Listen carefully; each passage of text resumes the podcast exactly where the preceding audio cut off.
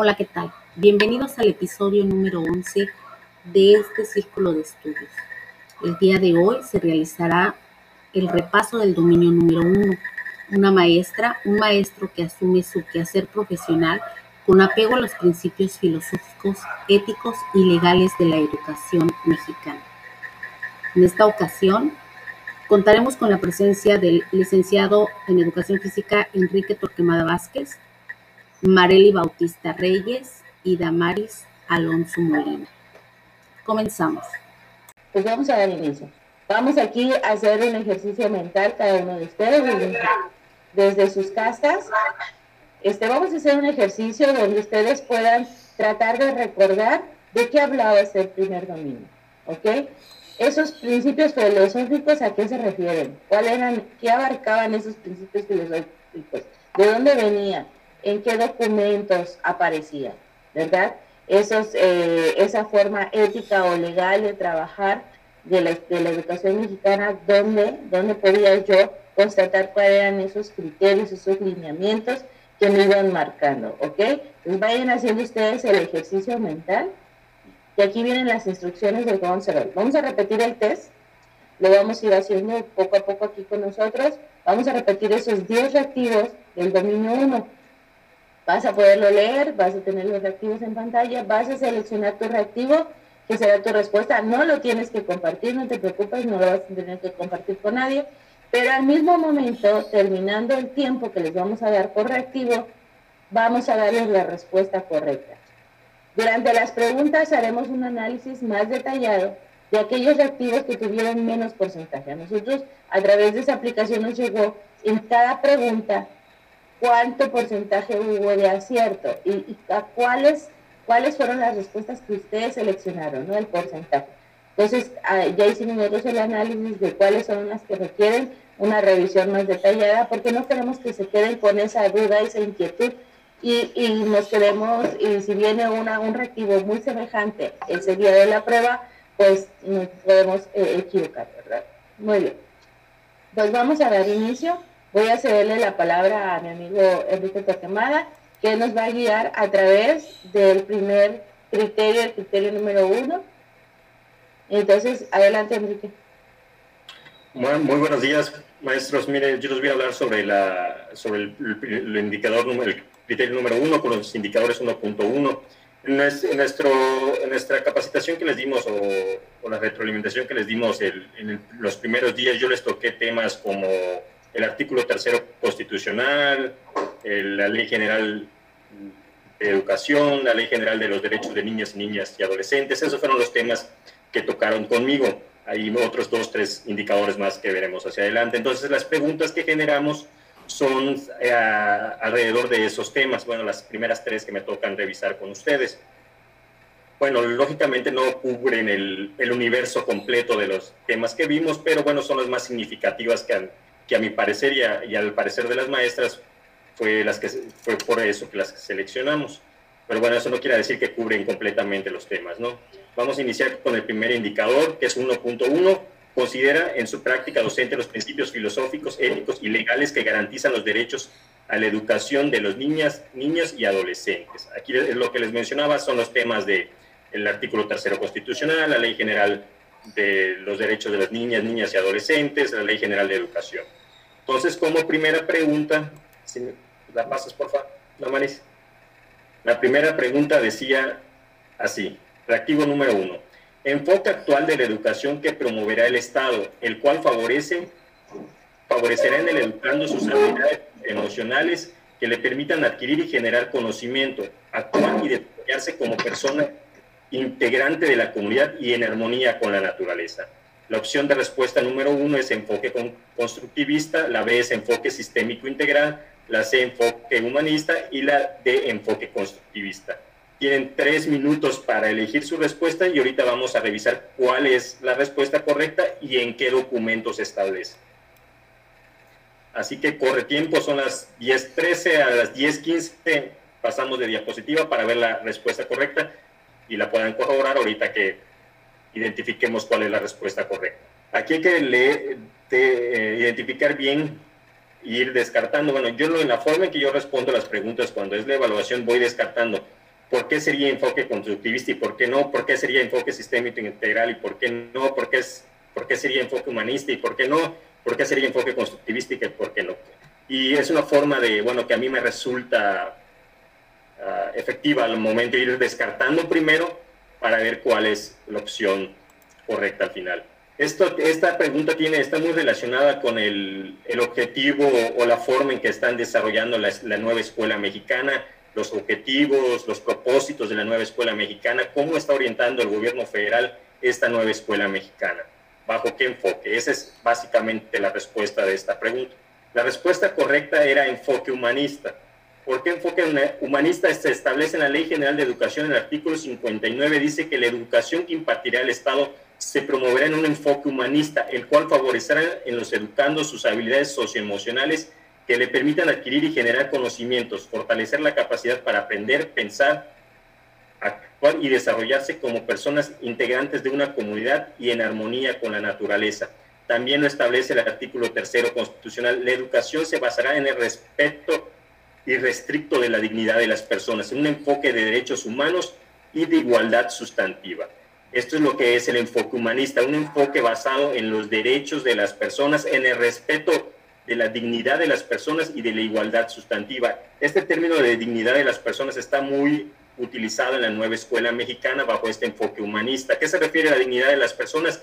El valor que, que tiene cada persona de sí misma, el valor que se posee cada persona de sí misma. Entonces, esta es la respuesta. ¿Por qué no era sistémico integral? Porque sistémico integral sabemos que es el enfoque de educación física. El enfoque constructivista no tenía nada que ver con la nueva escuela mexicana, al igual que la otra, con la otra respuesta. Muchos se equivocaron eh, eligiendo el enfoque sistémico integral, bueno, que es el enfoque que manejamos en la materia o en la asignatura de educación física, pero no es el enfoque general de la educación, no es el enfoque general de la nueva escuela mexicana. Entonces, esta sería la, respuesta correcta de la primera pregunta. Espero que después de tanta capacitación la hayan elegido de manera correcta. ¿no? Nos pasamos a la segunda pregunta. La segunda pregunta se relaciona con el indicador 1.2. Reconoce que su trabajo docente cotidiano contribuye al desarrollo y bienestar de los alumnos, sus familias y de, la comunidad, en particular de aquellos que se encuentran en zonas de alta marginación y vulnerabilidad. Pasamos a la pregunta. Aquí está muy relacionado con los fines de la educación. El artículo número 2 son algunos de los fines de educación establecidos en la Ley General de Educación. ¿Cuáles son los fines de, la educación? La opción A es promover el respeto y restricto a la dignidad humana, contribuir al desarrollo integral y fomentar el amor a la patria. Número B, opción B, educación democrática, intercultural y de excelencia. Número C, maestros y maestras como agentes fundamentales del cambio el Estado prioriza el interés superior de los niños y fomentar la participación activa de los educandos. Y, inciso T, todos los habitantes deben cursar la educación preescolar, primaria y secundaria y será universal, laica e inclusiva. Este no tiene que haber fallo porque en la ley general están establecidos los cinco fines de la educación, que ahorita vamos a ver cuáles son, pero es momento de elegir. Como, como están observando estas preguntas están relacionadas con los temas de Ley General de Educación, el artículo tercero constitucional y los derechos, la Ley General de los Derechos de Niñas, Niñas y Adolescentes. Que bueno, son temas extensos, pero bueno, se eligieron lo más, lo más importante, ¿no?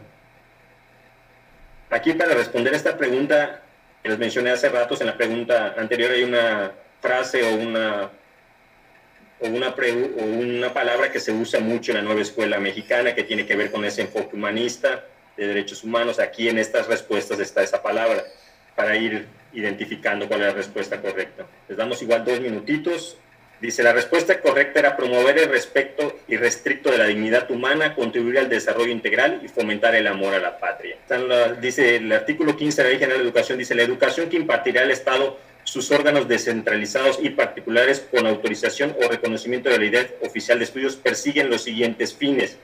Los fines de la educación son siete. Uno, contribuir al desarrollo integral y permanente de los educandos. Número dos, promover el respeto y restricto a la dignidad humana. Aquí es donde les mencionaba, la palabra y dignidad humana está utilizado tanto en el enfoque de la educación como en, el, como en los fines de la educación, como en los propósitos de la nueva escuela mexicana. Es una palabra que está muy utilizada en, en, esta nueva escuela mexicana, en este enfoque que le están dando a la educación.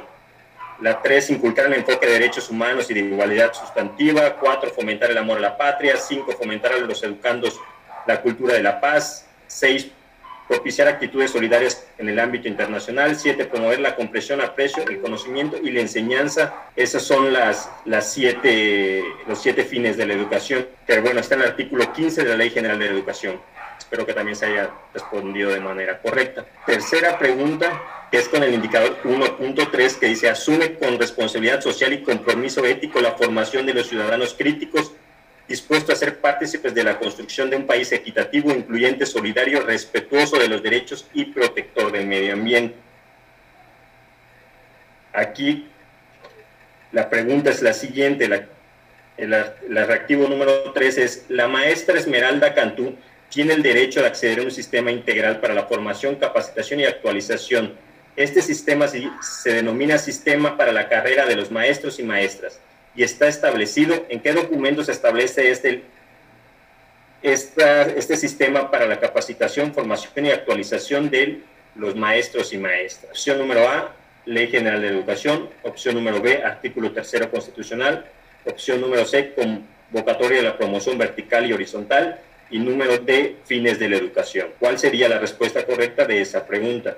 Aquí desde la perspectiva de que para que el maestro pueda brindar una educación de calidad tiene que capacitarse, para que el maestro pueda eh, brindar una mejor educación o, pueda retroalimentar su quehacer docente desde un enfoque desde un enfoque de una evaluación, desde un enfoque formativo de la evaluación, los maestros tienen que ser capaces también de identificar dónde, se, dónde necesitan mejorar para mejorar los procesos de aprendizaje de los alumnos y bajo ese enfoque de evaluación también ellos tienen que capacitarse para lograr estos, estos propósitos de la educación, ¿no? Entonces, ¿dónde se establece que el maestro tiene este derecho a, capacitarse, a, formarse y actualizarse? ¿Dónde está establecido? ¿En qué documento? Nos pasamos a la respuesta. Dice que esto está establecido en el fragmento del artículo tercero constitucional. Los maestros y maestros son agentes fundamentales del proceso educativo y por tanto se reconoce su contribución a la transformación social tendrán el derecho de acceder a un sistema integral de formación, capacitación y actualización retroalimentando, retroalimentado por evaluaciones diagnósticas. Es el sistema para la carrera de los maestros y maestras. Es el sistema que nos permite participar en la evaluación horizontal, la evaluación vertical. Este es el que nos va a propiciar que el maestro siempre esté capacitado, que esté adaptado a las nuevas necesidades y requerimientos de la sociedad, como ahorita por la pandemia, que el maestro sea capaz de utilizar las TICs, dar webinars a, los maestros y poder llevar la educación a distancia. Eso es básicamente, está establecido en el artículo tercero constitucional, el derecho para, de los maestros a acceder a ese, sistema, a ese sistema de carrera para los maestros y maestras. Estas fueron tres preguntas relacionadas a, a los temas que tocamos. Los temas son bastante extensos. El artículo tercero, ¿qué tengo que estudiar, por ejemplo, el artículo tercero? Primera, primeramente que el artículo tercero se establece como un derecho de todo ciudadano, un derecho universal a acceder a la educación. Ve, la educación como un derecho. ¿Qué características tiene que tener esta educación? Es lo que yo tengo que estudiar para el examen. ¿Qué es, ¿Cuáles son estas características? Que sea intercultural, que sea universal, que sea democrática, que sea equitativa, que sea laica, que sea gratuita. Que, todas esas cuestiones cuestiones, características específicas están establecidos en el artículo. También está como la, la que vimos donde establecía la, la primera pregunta, también es, eh, tiene que ver con, esa, con el artículo tercera constitucional de la ley general, ¿qué tengo que, repasar de la ley general? Los fines de la, de, la, de, la, de la educación, el enfoque que establece la educación está establecido en la Ley General de Educación. ¿Qué otra cosa tengo que estudiar de la Ley General de Educación? Diferentes artículos que van tocando temas como que desglosa más profundamente el, sistema para la carrera de los maestros y maestras. Todas estas cuestiones es, es, un poco tedioso, pero se tienen que leer, ¿no? al menos la mayoría de los artículos de la Ley General de Educación. También tengo que estudiar la Ley General de los Derechos de Niños y Niñas, que estudiar los derechos de los niños, por ejemplo, el derecho a la educación, el derecho a no recibir discriminación, el derecho a tener una familia, un hombre, todas esas cuestiones que le van a dar una fundamentación ética y filosófica a la educación, que es el dominio 1, ese, ese vienen esos tres documentos, que es importante revisarlos a conciencia. Ahorita, bueno, hicimos una, una revisión no tan grande, pero porque no podemos ahorita en este, en este momento hacer toda la revisión completa, porque ya se tocaron esos temas.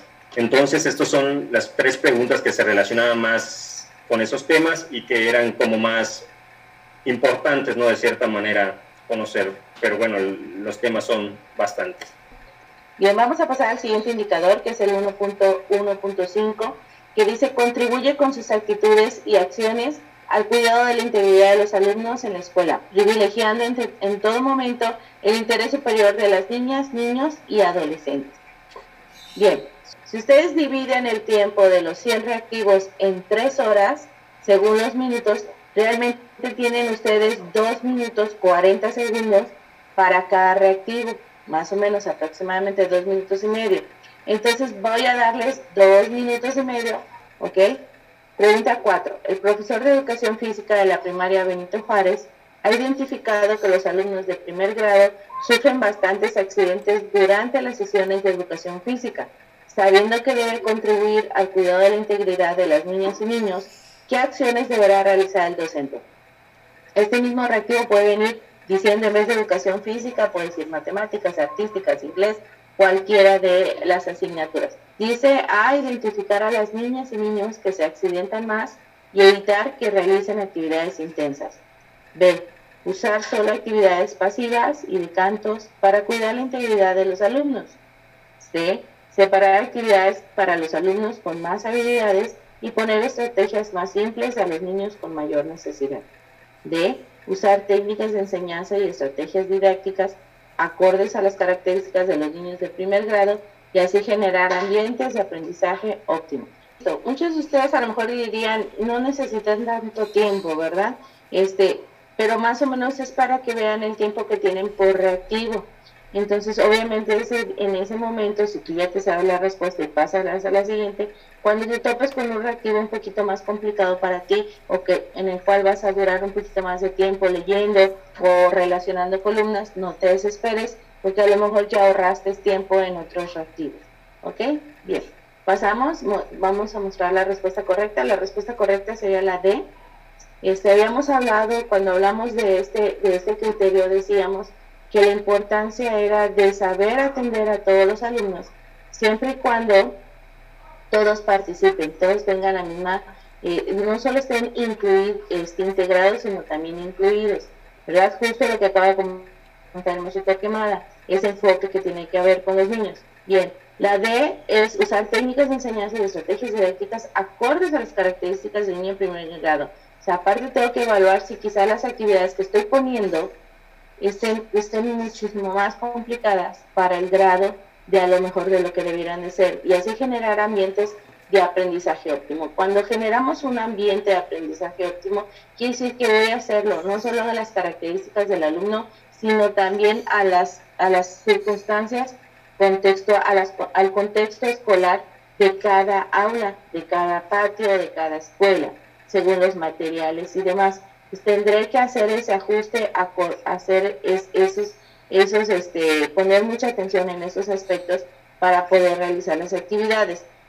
¿Cuáles serían plausibles? Plausibles es una palabra que se maneja este, cuando se realizan las pruebas, que quiere decir que tú las tomas como buenas, que podrían ser esa. Pues serían la, yo les marqué la A y la C. La B definitivamente no lo es, pero sin embargo lo vamos a comentar se identifica a las niñas y niños que se accidentan más y evitar que realicen actividades intensas. La mitad contestó muy bien, pero la mitad no. Identificar a los alumnos que tienen más accidentes. Y, pero en el momento que yo le aplico unas actividades menos intensas para ellos, ya los estoy excluyendo de la actividad. Porque ya la actividad eh, les estoy poniendo algo diferente. No la, no la modifiqué, la adapté curricularmente para ellos, sino realmente solo los los excluyo, porque dice evito que realicen actividades intensas. Entonces, cada actividad que sea intensa en mi clase, en el momento que yo los excluyo, el que no los, no los permito realizarla, ya es esa actividad ya no es correcta porque ya no hay inclusión. ¿Ok? En la C, usar solo actividades pasivas y de para cuidar la integridad tampoco es correcta porque entonces estoy privándolos de muchos procesos de aprendizaje solo porque, por prevenir accidentes, ¿no? La C, separar actividades para los niños con más habilidades y poner estrategias más simples a los niños con mayor necesidad. Lo mismo, estoy poniendo dos actividades diferentes y los estoy, estoy haciendo dos grupos, hay esa separación, no hay esa inclusión. Va a pasar la maestra Marelli, le dejo el micrófono a la maestra Marelli. Hola, hola, buen día, ¿qué tal colegas? Espero que se, se estén siendo de mucha ayuda esto, ya que esta retroalimentación nos va a, vamos a retomar este criterio que el 1.2 y quienes pudieron o tuvieron la oportunidad de estar en el webinar en el que abordamos este criterio, eh, espero que den una repasadita y puedan volver a, recordar todo lo que tratamos. Y este criterio nos dice que eh, un, de un maestro o una maestra que realiza su quehacer docente, considerando que la interculturalidad favorece la convivencia armónica basada en el respeto y aprecio a la diversidad en todas sus expresiones. Los indicadores de este criterio, recuerden que retomábamos eh, los, los, términos o los, em, en los enfoques como inclusión, nueva escuela mexicana, diversidad, interculturalidad. ¿Sale? Entonces, sigamos siguiendo. Bien, eh, antes de empezar, de pasar a este reactivo, quiero decirles que en estas preguntas, que fueron tres, tres reactivos eh, que, que, abordaron en este, que se abordaron en este criterio, quiero felicitar a quienes lo, realizaron porque estos tres reactivos fueron los que presentaron un mayor índice de respuestas acertadas, de respuestas correctas. Entonces, ¿quiénes lo aplicaron? ¿Quiénes retomaron todos esos, esos conceptos? Les recordaba, bien hecho a quienes eh, lo lograron. Aún así, estos tres, tres reactivos que representaron un mayor índice de de aciertos que respondieron correctamente, hubo, hubo algunos este, desaciertos. Por nada, por nada, por nada, con mucho gusto, compañero Víctor. Y este, aún así hubo algún margen de error, fue muy poco, de quienes contestaron fue muy poco. Sin embargo, pues vamos a retomarlas para que eh, quienes no tuvieron la oportunidad de, de, utilizar este instrumento, pues bueno, ahorita lo pueden hacer como lo hemos hecho con, como ya lo hizo el compañero Enrique, como lo, ya lo hizo Damaris también. Entonces, el reactivo es el siguiente. La UNESCO la define como un proceso orientado a responder a la diversidad de los estudiantes, incrementando su participación y los logros de todos los alumnos, con especial énfasis en aquellos que por ser, que por diferentes razones están excluidos o en riesgo de ser marginados. Este reactivo nos presenta estas respuestas. A, interculturalidad. B, educación inclusiva, C, diversificación de la práctica docente y D, integración educativa. Entonces, vamos a darles un minutito, ¿qué les parece? Yo creo que no está muy complicada, ¿cierto? Bastante apropiado si retomamos el criterio, si retomamos el, y los indicadores. Entonces, ¿qué les parece? Espero que ya hayan podido ah, este, anotar su respuesta, la tengan en la mente. ¿Y qué les parece si vemos cuál es eh, la respuesta correcta? Y si pusieron B, educación inclusiva, nuevamente bien hecho, ¿de acuerdo? Em, interculturalidad, a pesar de que el criterio nos está hablando sobre este, estos aspectos de, interculturalidad y diversidad, así como el C, que es diversificación de la práctica docente, e integración educativa, definitivamente, como el ejercicio que estaba haciendo Damaris. La D, que es integración educativa, definitivamente no es, porque Por el simple hecho de que aparezca la palabra integración. Esa palabra debe estar totalmente fuera de, ya de nuestro vocabulario este, educativo. Interculturalidad no y diversificación de práctica docente no. ¿Por qué? A pesar de que puedan confundirnos y decir puede ser alguna de esas, la pregunta o el reactivo es muy claro, es muy específico al definirte, al darte este, cuál es el organismo que lo define y esa definición específica. Sale aquí te dice la UNESCO. Y en el documento de la bibliografía que vimos en el webinar nos decía que la, así tal cual la UNESCO define a la educación eh, inclusiva como un proceso orientado a responder a la diversidad de los estudiantes y el resto del reactivo. ¿Sale? No es muy complicado. Sin embargo, em, la idea, a pesar de que hay, reactivos en, en, las evaluaciones que nos van a tocar, hay reactivos muy sencillos que podemos realizar rápido si tenemos en cuenta estos, estos datos, estas palabras clave porque muchas veces podemos dejarnos llevar por otras, ¿no? es que es interculturalidad, y bueno, si el criterio nos decía, eh, hablaba sobre interculturalidad, pero la pregunta está siendo este, específica en cuanto a lo que te está pidiendo, te está definiendo el documento y te está dando todo, ¿no? Pues bueno, bien hecho porque en esta fueron muy pocos los que no aceptaron. Pasamos al siguiente reactivo, por favor. Este reactivo dice, la maestra Genoveva de Educación Física recibió en su clase a un alumno proveniente de la Sierra Tarahumara. Recibió en su clase a un alumno proveniente de la Sierra Tarahumara, el cual porta su vestimenta tradicional como uniforme escuela. ¿Qué acciones debería tomar el docente con el grupo para incluir al alumno en la sesión, privilegiando el aprecio a la diversidad, la empatía y el respeto mutuo desde la perspectiva de interculturalidad? Las respuestas que nos da este reactivo son a dialogar con el grupo para indagar si alguno de ellos conoce la vestimenta que porta y de dónde es. Generar comunicación para comentar las diversas culturas del país. Invitar a trabajar en equipo para incluirlo en las actividades. B. Dialoga con el grupo para comentarles que el alumno nuevo es diferente. Ignoren su vestimenta y continúen con la clase sin darle importancia. C. Dialoga con el grupo para prohibirles burlarse del alumno nuevo debido a su vestimenta, le prohíbe realizar las actividades de la sesión, puesto que no es el uniforme de educación física, y le pide ayudar a recoger el material al final de la clase. Y D, dialoga con el alumno para explicarle que como no lleva el uniforme de educación física, no puede participar en la clase. Le pide se siente en la sombra y le ayuda a revisar a los alumnos que no se porten bien. A partir de ahora, un minutito. Muy bien, vi por ahí que ya respondieron son muy específicas estas preguntas, eh, este reactivo. Entonces, ¿qué les parece si eh, vemos, en el chat alguien puso A, y vemos, ¿qué te parece, Damaris? Si vemos cuál es la correcta. Efectivamente, era la A. Eh, sí, sí, este, colega Beatriz, no hay ningún problema. De hecho, es, no, la, quien puso en el chat A, pues no, no, no, no tienen que contestar en el chat precisamente. Quien lo aportó, adelante, no hay ningún problema sirve para retroalimentar y quienes estén respondiendo en su hoja está perfecto. Recuerden que a cada quien le va a servir de manera diferente y cada quien puede ir este, revisando su reactivo de manera diferente. Recuerden, nuestros procesos este, son diferentes, ¿sale? Entonces no hay ningún problema, adelante y solamente vamos a ver la A.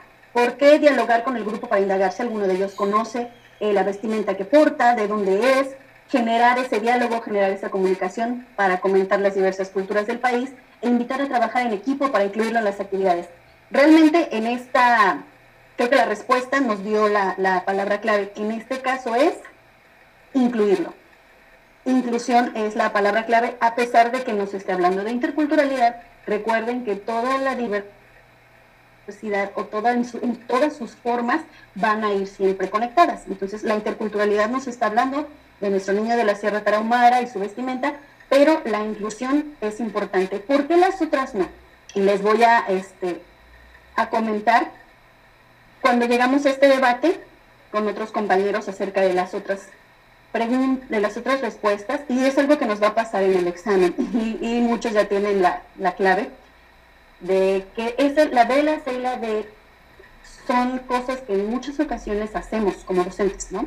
Si lo llegamos a hacer, si llegamos a pensar que es la forma más rápida en la que podemos eh, solucionar ese, en ese momento ese asunto que nos, que nos agarra desprevenidos, ¿no? Sin embargo, si tenemos muy, muy, muy este, en cuenta siempre, muy presente la perspectiva de interculturalidad y de inclusión, nos va a llevar a la respuesta correcta no solamente en una evaluación, sino en nuestro quehacer diario. Entonces, dialogar, como dice la B, eh, para ignorar la vestimenta, o sea, simplemente no, no le hagan caso a la vestimenta y continúen con la clase, tampoco es, ¿no? Creo que es muy obvia esa respuesta para descartarla.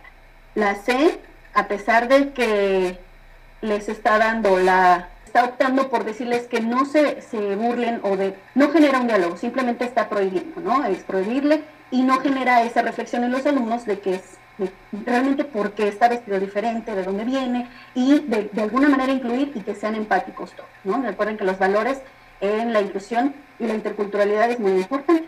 Y además el hecho de que le ayude a recoger el material porque no trae el uniforme, eso definitivamente no.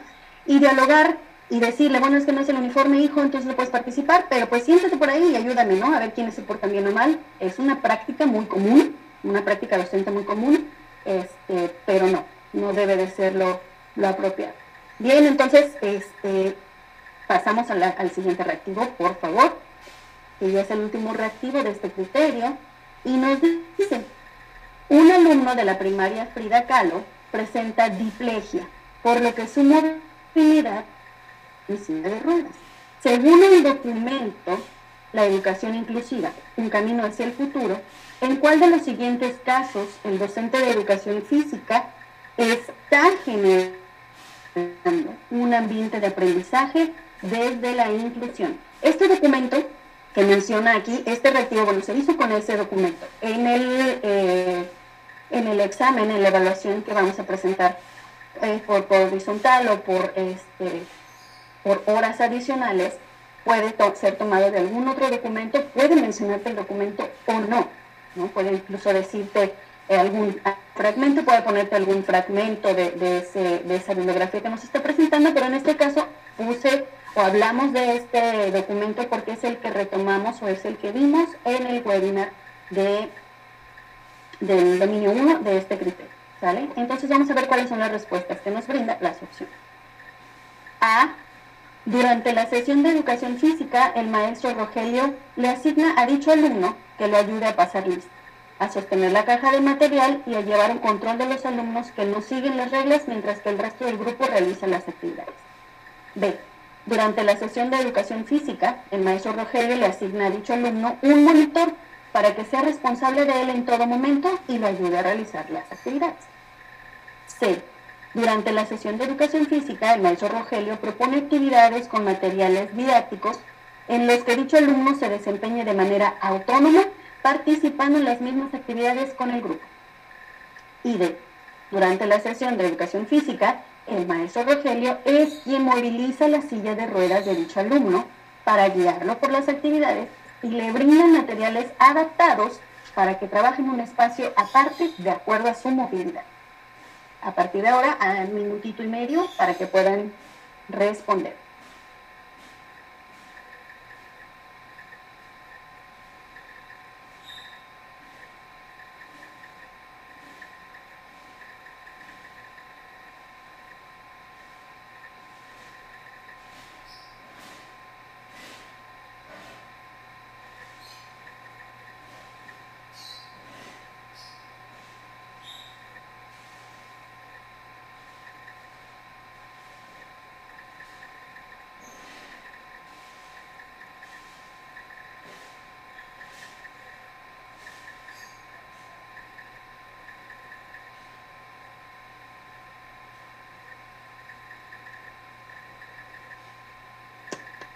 Aún eh, con que no hayan estado presentes en el, en el webinar en el que se retomó este documento del que nos habla el recibo, o si han tenido la oportunidad de leer alguna de las de la bibliografía que se retomó en ese, en ese webinar, pueden llegar a una, a una conclusión.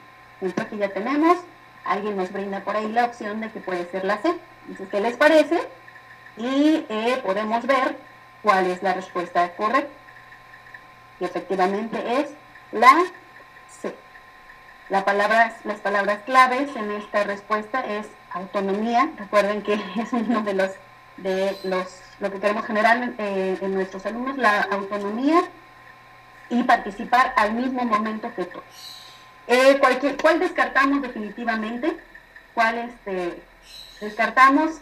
Las tres anteriores, A, B y D, creo que las podemos descargar. Sin embargo, quiero que esta pregunta sea eh, como lo comentaba con una compañera, es de la misma forma a veces este, confusa porque muchas de estas son prácticas que realizamos comúnmente y que seguimos viendo a pesar de toda esta preparación y todos estos estudios o estas lecturas que tenemos, es algo que se sigue dando. Hay una en particular, que es la respuesta D, que es algo que hacemos mucho los docentes, o se hace mucho. ¿Por qué? Porque queremos que el alumno, nuestra idea de inclusión es llevar al niño, ¿no? Llevar a nuestro alumno alumna y guiarla con su sillita de ruedas. Y esta compañera me decía, bueno, pero es que si no, ¿cómo va a pasar el circuito? O sea, si yo le pongo el circuito a un, a este, para que participe junto a los demás en el mismo momento, ¿cómo lo va a pasar? Pero bueno, entonces fíjate este, en, la, en la palabra clave que nos da también el reactivo, que es diplegia. Y nos dice, la diplegia pues es nada más la falta de movilidad en las extremidades inferiores. por lo que su movilidad es en silla de ruedas, entonces, bueno, si no le permite las, las extremidades inferiores movilizarse, pero las, las superiores sí. Entonces, ese alumno o alumna puede, puede guiarse, puede. Entonces, si queremos realmente eh, darle esa oportunidad al alumno de, de, mejorar o de desarrollar su autonomía motriz y abordarlo desde la inclusión, tenemos que dejar que él, que él o ella fortalezca. Entonces, creo que la C es, es por lo que vamos y las otras, pues definitivamente no, aunque sea algo que todavía se dé nuestra práctica.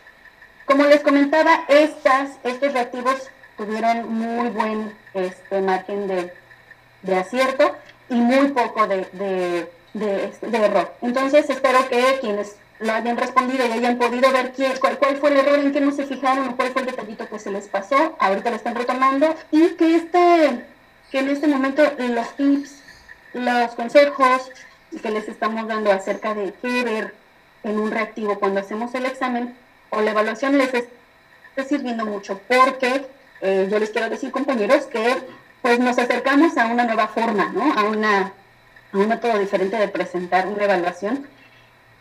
Sí, es en línea, sí lo habíamos hecho así, pero habíamos sido, había sido presencial y no desde la comodidad de nuestra casita, no desde nuestro confort. Y va a ser un, un momento diferente, ¿sale? Todos nos estamos enfrentando a algo diferente, a que vamos a estar, ya saben, ¿no? Con el estrés de de tener un, marco que, que, tiene que ver tu cara, que tiene que ver tu expresión todo el tiempo, que si tú tantito te alejas de ese marco, este, pierde la visibilidad sobre tu cara, eh, puede sacarte de la plataforma, puede hacerte retroceder. Y si de todas maneras estamos estresados porque apenas estaba leyendo el reactivo, no tengo tiempo, se me está pasando, no queremos añadirle más, ¿no? Más este estrés, más ansiedad a este tipo de, de, evaluación que nos va a tocar ahora. Entonces vamos a tratar de, enfocarnos, llegar totalmente concentrados es, y, tratar de descartar, como decía este Enrique, ¿no? Unos descartamos, otros nos vamos directo a las palabras claves, pero siempre tratar de este, hacer efectivo ¿no? nuestro tiempo, nuestro, nuestros procesos mentales y de reflexión. Espero que les haya servido estos reactivos, que no tuvieron mayor problema.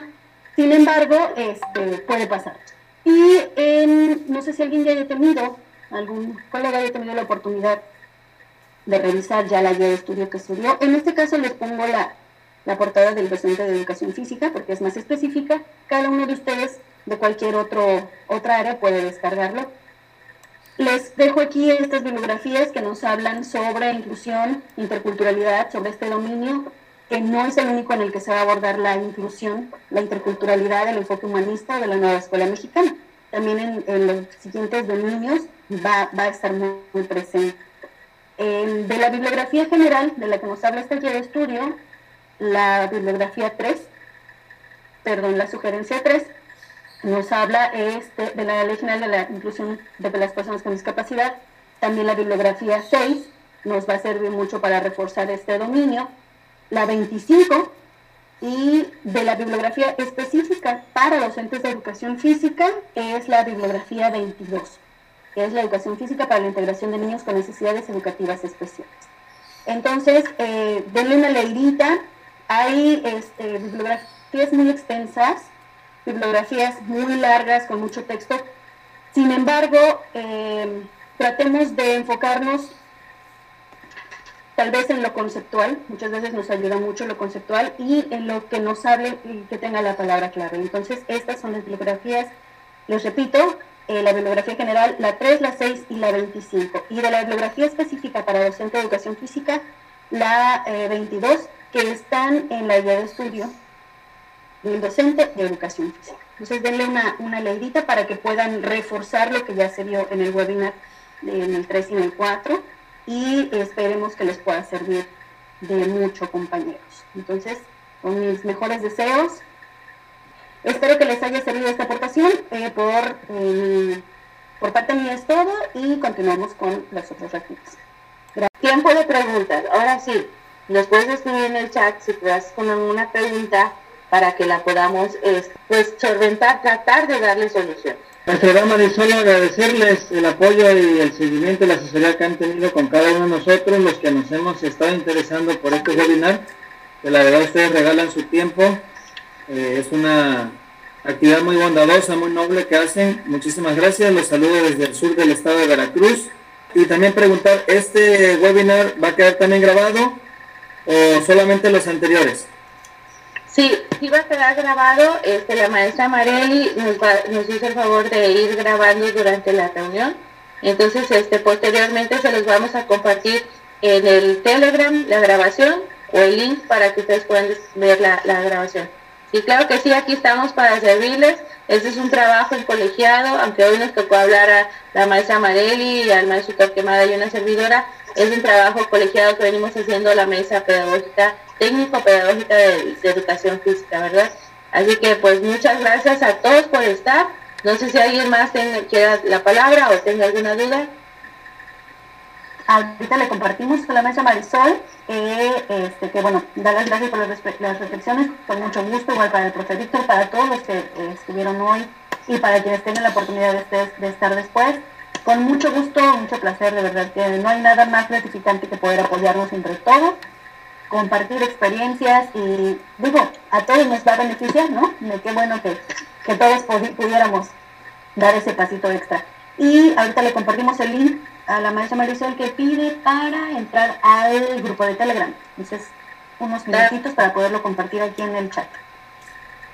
Igual no sé si, si han tenido la inquietud, de, antes de ya de terminar esa reunión, no sé si han tenido la inquietud de preguntarles a aquellos que ya presentaron el examen cómo fue ese proceso de estar frente a la pantalla, ¿no? Tener que presentar el examen frente a la pantalla no sé si les gustaría que les comentáramos un poquito, sobre todo algunos consejos. Yo ya les he estado compartiendo a mis docentes porque pues ya nos tocó a varios ATPs hacer ese proceso de presentar.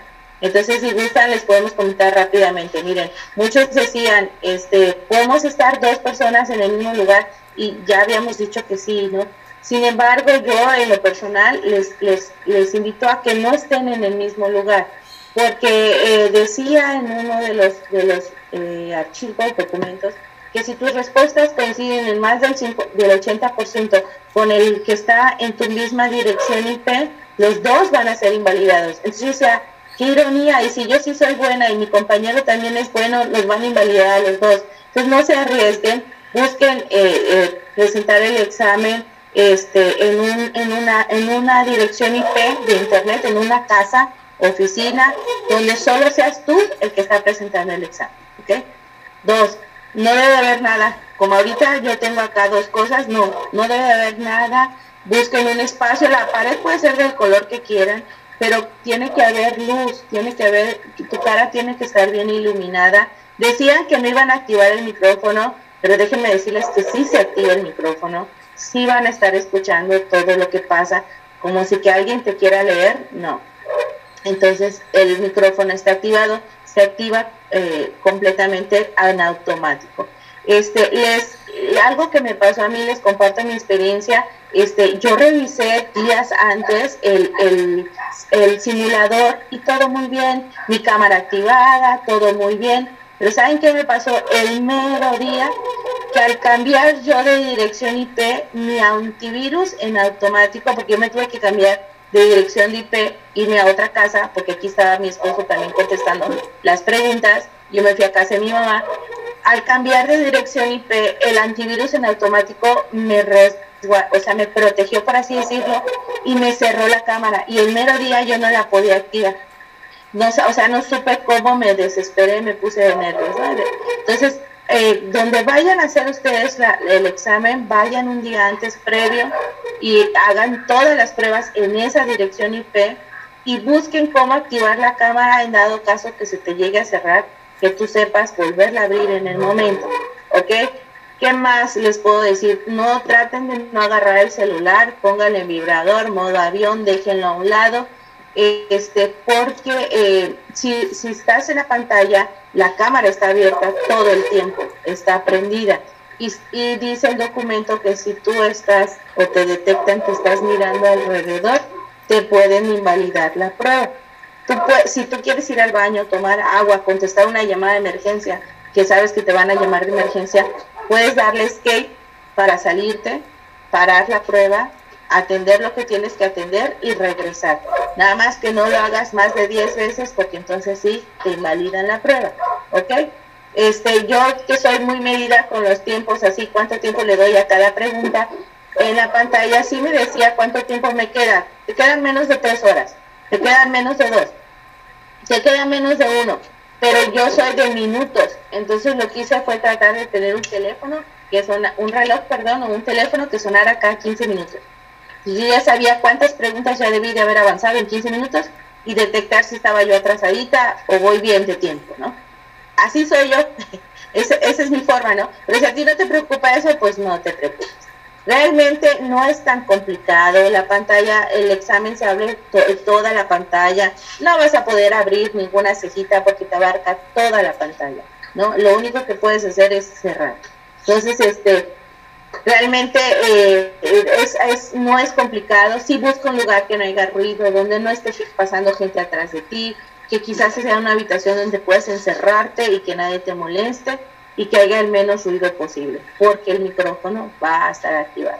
Y cada vez que respondes una pregunta, te captura una, una foto tuya. Entonces trata de mirar al frente al momento de darle clic, de seleccionar tu respuesta y cuando confirmas que es, que es esa la que escoges, mirar a la cámara para que haya esa prueba de que tú estás enfocado en la pantalla como si estuvieras ese día en el examen. O sea, literal, es yo aquí, no me interesa lo que pasa alrededor, estoy aquí porque tengo un tiempo para contestar y aquí estoy con la pantalla.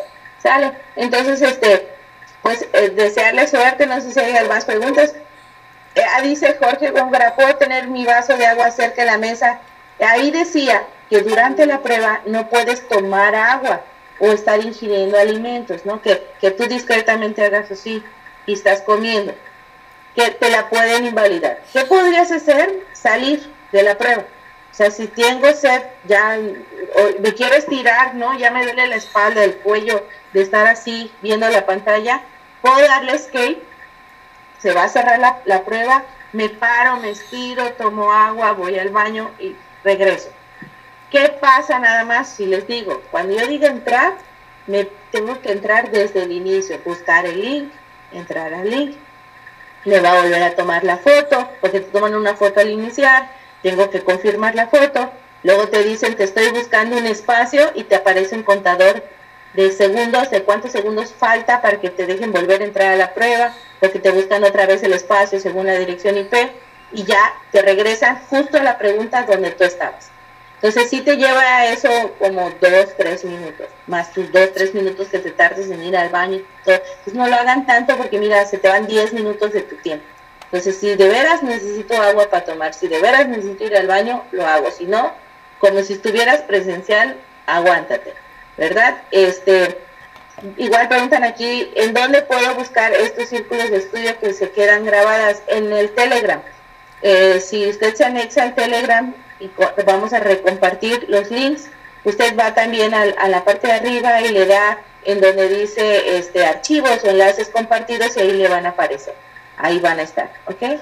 Dice también, hay posibilidad de que el examen para promoción horizontal sea presencial por ya estar en semáforo verde. Pues quizás el examen está programado para el día 2, 3 y 4 o 2 y 3, no recuerdo bien cuál de esos dos, el 3 sé que seguro, de julio, entonces, igual ya estamos todos vacunados, la verdad desconozco, pero este, pues es una posibilidad hasta ahorita de que sea en línea, el examen sea en línea. Y les voy a decir una cosa, personalmente creo que va a ser en línea. Les voy a decir por qué. Porque hubo demasiada demanda del examen. A diferencia de otros años, este, esta vez fuimos muchísimos, los que nos inscribimos muchos más que la vez pasada y entonces eh, no creo que tengan tantas sedes para la presentación del examen, porque tienen que poner las computadoras, tienen que poner el, el, programa en las computadoras y todo lo demás, ¿no? Y contando de que los centros educativos están cerrados desde hace mucho tiempo, pues a lo mejor no tendrían las posibilidades, ¿no? Pero pues esperemos a la indicación de, la autoridad.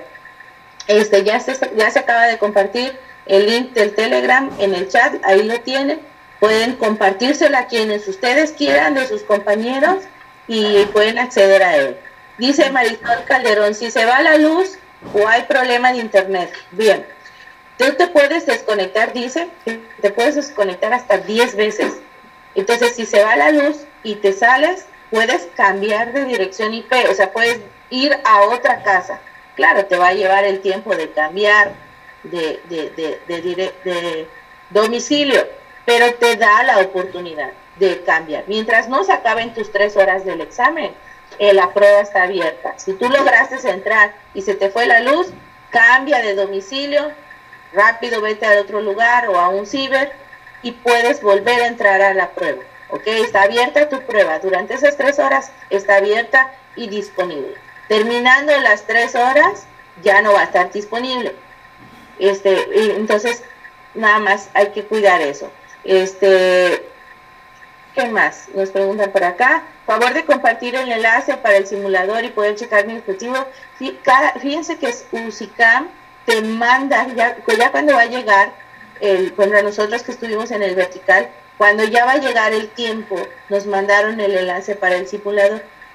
Entonces también a ustedes les van a, ya cuando se acerque el tiempo, yo creo que en el mes de junio, les va a llegar a su correo el enlace para que ustedes puedan entrar. Les va a llegar su clave de acceso, su contraseña y les va a llegar el simulador para que ustedes puedan entrar y les llega la liga exacta en la cual tienen que entrar para presentar el examen. ¿Sale? Dice Nazario, en el caso de la segunda también, parte... Perdón, también perdóname. No, también en la, en la guía de estudio, en la que es en la imagen que les compartí hace rato, en esa guía de estudio que salió, eh, también trae un link para un simulador. Viene aquí en específico, bueno, en este caso en la guía de estudio de educación física, viene el link para, de un simulador en la guía de UCICAN. Y supongo que en las otras guías de venir también. Por ahí también pueden apoyarse si quieren empezar ya a responder simulador. Sí, sí, de hecho, este, pueden practicar con cualquiera, es muy similar, es casi idéntico, tal cual. Este, ah, nada más era comentario del compañero Nazario. En el caso de la segunda parte, valoración de recursos y prácticas personales, si te sales te regresará a la pregunta donde estabas. No sé si es pregunta o comentario, parece comentario porque no tiene el signo de pregunta, pero este, eh, nosotros cuando tuvimos que presentar para el de vertical, si tú no terminabas en ese momento el cuestionario de habilidades, este, prácticas personales, y volvías a regresar a la página de Proyecto Venus, te regresaba justo a la pregunta donde te habías quedado. Con nosotros fueron como 60 preguntas, ¿no? Entonces, este, y te regresaba justo a la, en donde, donde te habías quedado, ¿sale? Pues, este, no sé si tengan alguna otra duda Perdón, este, por nuestra parte. Sí. Pero, pero creo que esta segunda parte sí va a ser un poco diferente a la forma en que la presentaron los de los que fueron a la vertical porque acá la está manejando que va a ser después de la de conocimiento que termina a las 12 y que entonces a las 2 te tienes que volver a conectar porque viene lo de las preguntas argumentadas o preguntas abiertas. Creo que a eso se refiere el maestro. Y bueno, hasta ahorita está ah, programado así, que el mismo día después de las 2, a partir de las 2 de la tarde se va a presentar esa segunda evaluación y sí tiene que ser con preguntas abiertas y argumentadas. No, qué bueno que me, me rectificas. Fíjate que no, no, les, no le había entendido bien al maestro. ¿Sí? Sí, sí, cuando te sales, bueno, en esa segunda parte no he leído si va a ser igual, pero en la primera, si tú te sales por tomar agua, por ir al baño, por lo que sea, cuando dices regresar, te regresas exacto en la pregunta. Lo que no puedes es pasar de la pregunta, como cuando la hacíamos presencial. Dices, no puedo con esta, no sé la respuesta, me pasa la que sí y regreso por ella. No, no puedes. Eso sí, no. Este, eh, ahí levantó un compañero la mano, ¿sí? Maestro, Nazario. Buenos días. Este, sí, mire, eh, yo este, entré al simulador. De hecho, ya están los simuladores y son dos guías. Una guía para el examen y otra eh, la guía para las preguntas.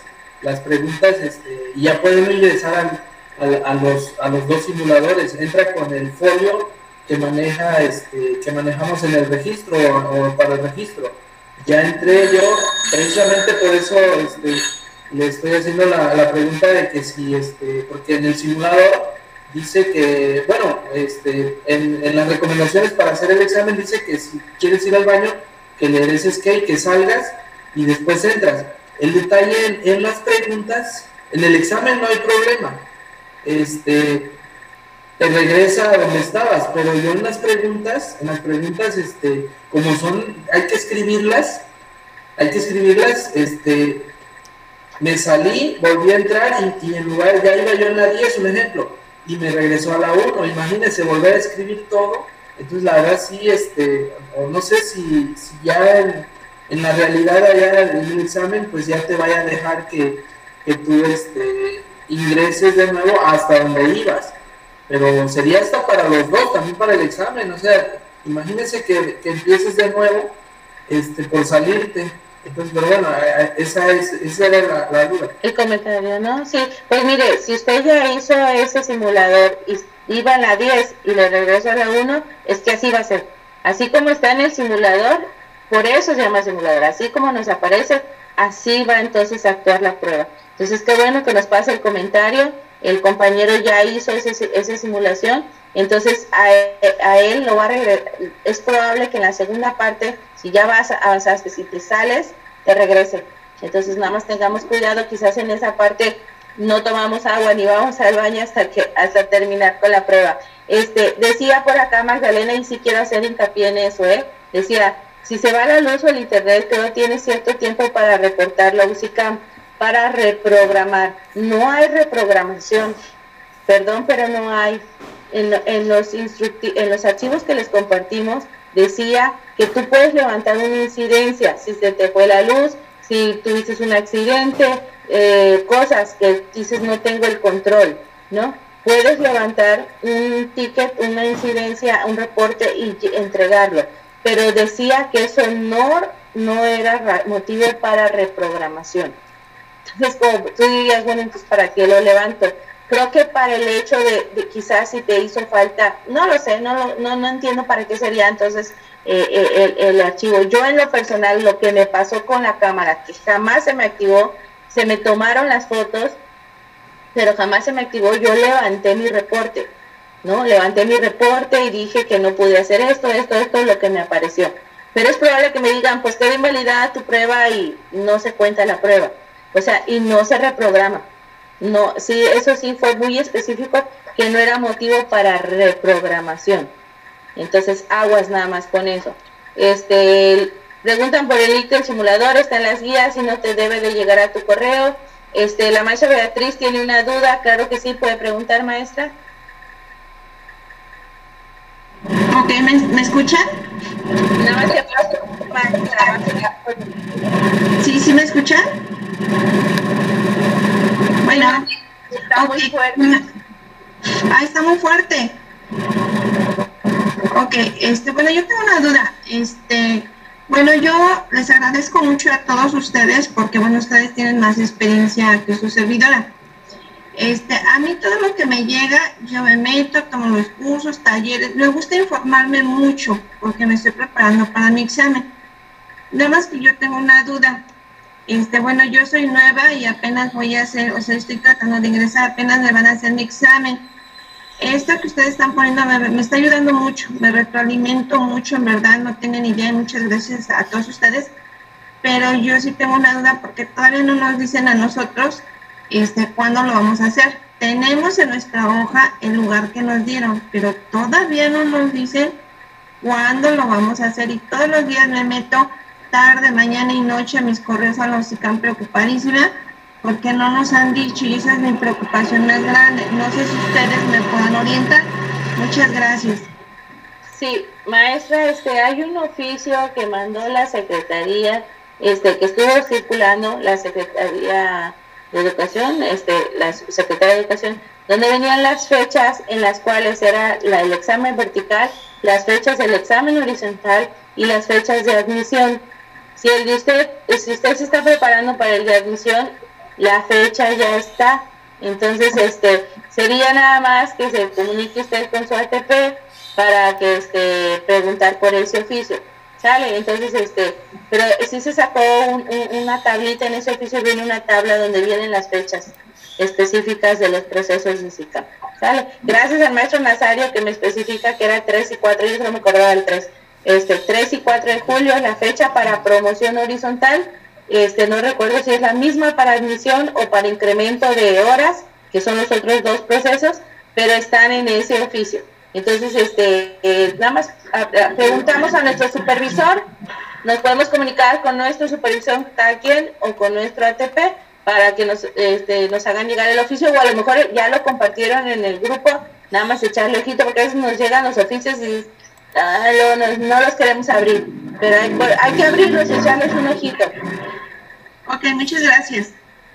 De nada. Este, ¿Alguien más tiene alguna otra duda? Ahí compartió la maestra Alejandra Ramírez este, el simulador, ahí compartió la liga en el chat, lo pueden ver, están los dos simuladores. Muchas gracias por compartirlo Alejandra. Este, pues compañeros, son ocho minutos para las doce. Eh, a las doce acaba este círculo de estudio, así que pues este, maestra Lupita, no sé si quiere hacer algún otro comentario, si no, pues damos cerrada la actividad. Hola Damaris, pues muchas gracias a todos. Esperábamos, este, parece que el maestro Jesús quería entrar, pero ya no, no lo veo, creo que no pudo, no le permitieron sus actividades.